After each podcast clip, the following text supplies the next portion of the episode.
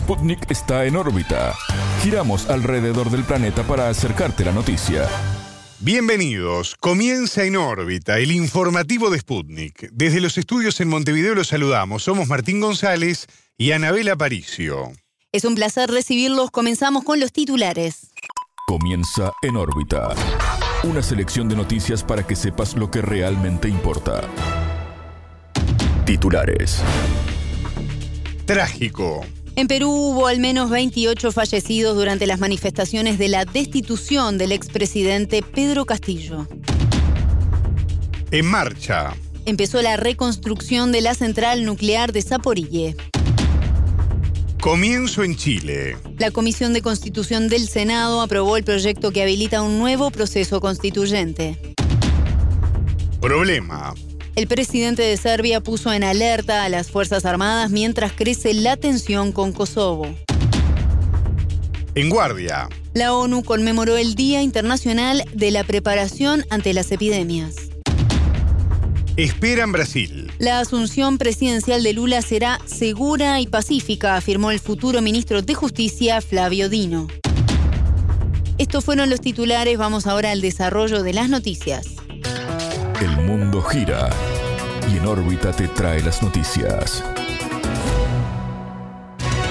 Noticias.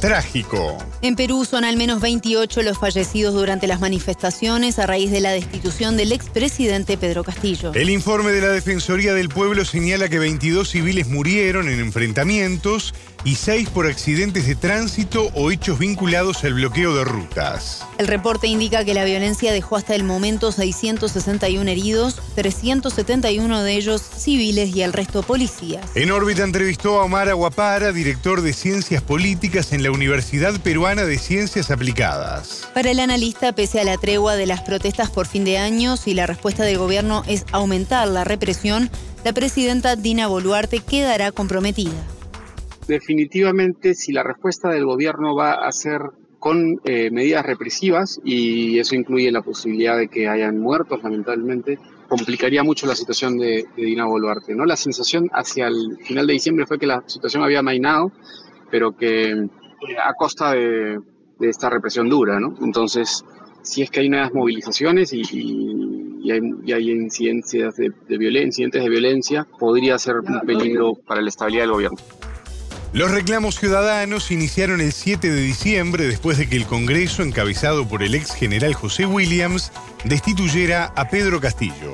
Previamente, en la antesala de la sesión sobre su vacancia, el ahora exmandatario intentó disolver el Parlamento. Ahora Castillo está detenido acusado de intentar un autogolpe mientras su esposa y dos hijos se asilaron en México. Los manifestantes peruanos exigen nuevas elecciones presidenciales y legislativas. De acuerdo con Aguapara, pese al ofrecimiento mexicano, es poco probable que esa salida se materialice y menos aún que con este hecho se descomprima la situación. Yo creo que no, una salida de Castillo ya no solucionaría, no aliviaría mucho, porque creo que la demanda tiene más que ver con el con cierre del Congreso, con elecciones anticipadas y con asamblea constituyente y en última instancia una cosa muy minoritaria sería lo de Castillo. Entonces no, no ayudaría, no cambiaría mucho la situación.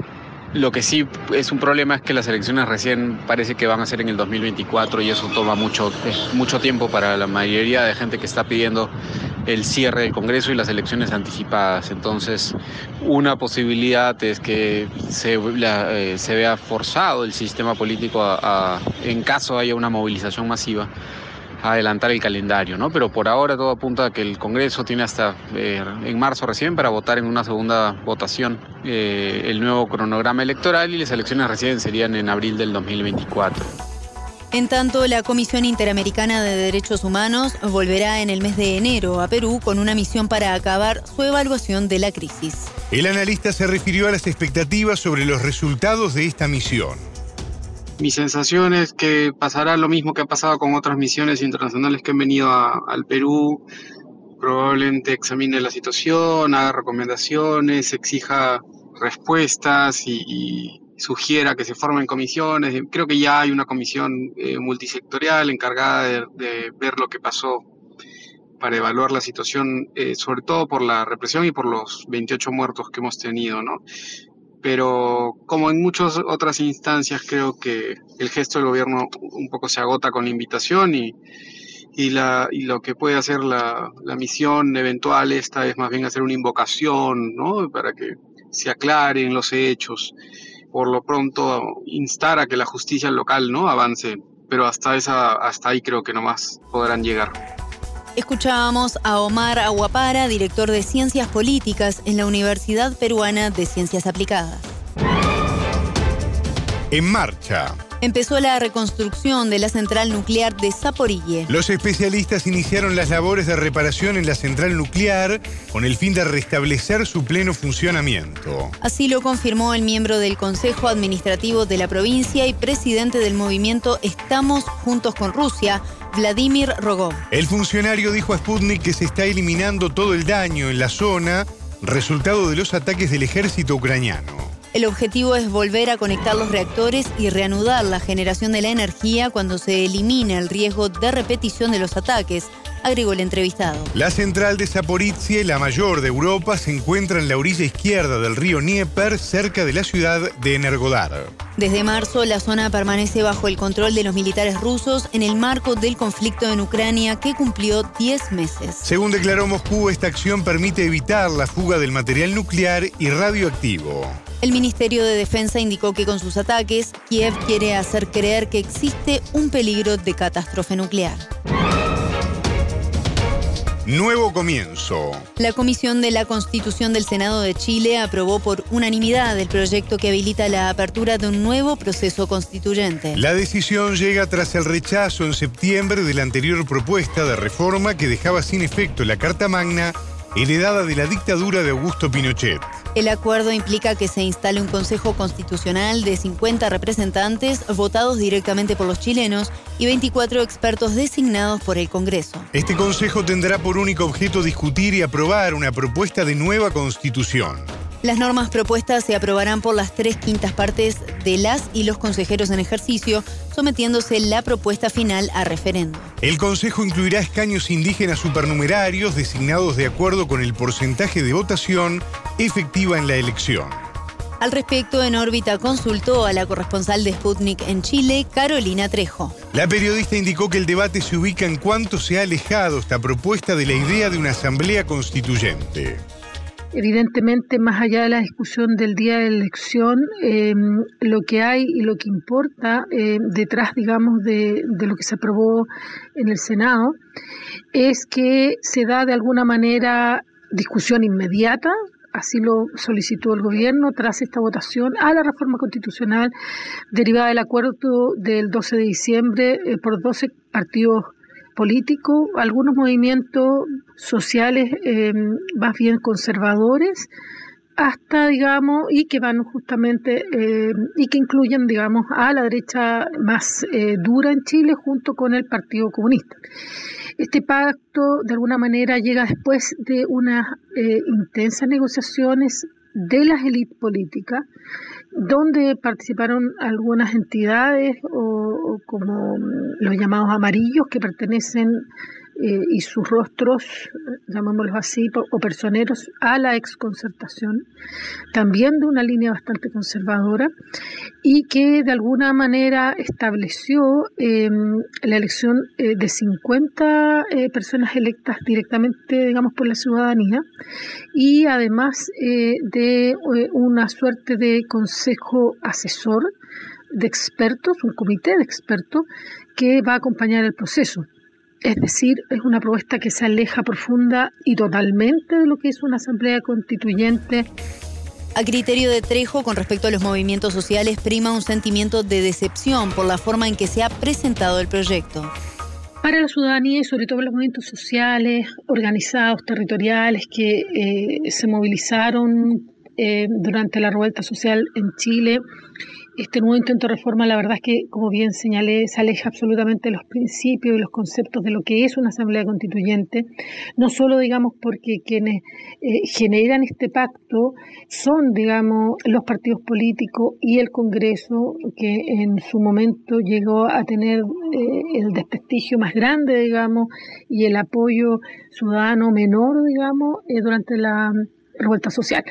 Lo cierto es que mm, esta propuesta que surge del Congreso, este Consejo Constitucional, surge evidentemente tras los resultados del plebiscito del 4 de septiembre, donde hay un triunfo del rechazo, con un 62,5%, donde de alguna manera eh, los sectores conservadores eh, sienten un respaldo, hacen una lectura de que ese rechazo eh, tiene que ver más con la propuesta propia de esta digamos, de, de, este Consejo Constitucional, donde su, el 100% de sus representantes fueron elegidos, digamos, por la ciudadanía. La reforma deberá pasar el escrutinio del Pleno de ambas cámaras, donde según la periodista los votos están, aunque no se sabe cuál será la respuesta de la ciudadanía. Evidentemente, la posibilidad em, de quórum y de que se concrete efectivamente eh, la aprobación eh, finalmente eh, de esta, digamos, proyecto para el nuevo proceso constituyente, lo cierto es que eh, son los mismos partidos que lo proponen y que están en el Congreso y que firmaron el acuerdo eh, los que tienen que aprobar. Entonces, eh, la posibilidad de que se concrete el proceso eh, que iniciaron, generaron y discutieron las propias élites de los partidos políticos y que están representadas en el Congreso va a avanzar. Eso es, es, indudable. ¿Cuál va a ser la respuesta de la ciudadanía? Es lo que de alguna manera eh, genera y abre, digamos, eh, la discusión y las expectativas por un lado, pero también la preocupación de, ciertos sectores, porque evidentemente eh, ha habido, digamos, críticas a nivel de la representación de muchos, digamos, eh, de quienes fueron constituyentes antes, del mundo académico, del mundo social, sobre efectivamente eh, la legitimidad de eh, un organismo que surge em, y que de alguna manera se ordena y se genera a partir de las propias élites que fueron cuestionadas en el estadio social de octubre de 2019 Escuchábamos a la corresponsal de Sputnik en Chile, Carolina Trejo. Tensión.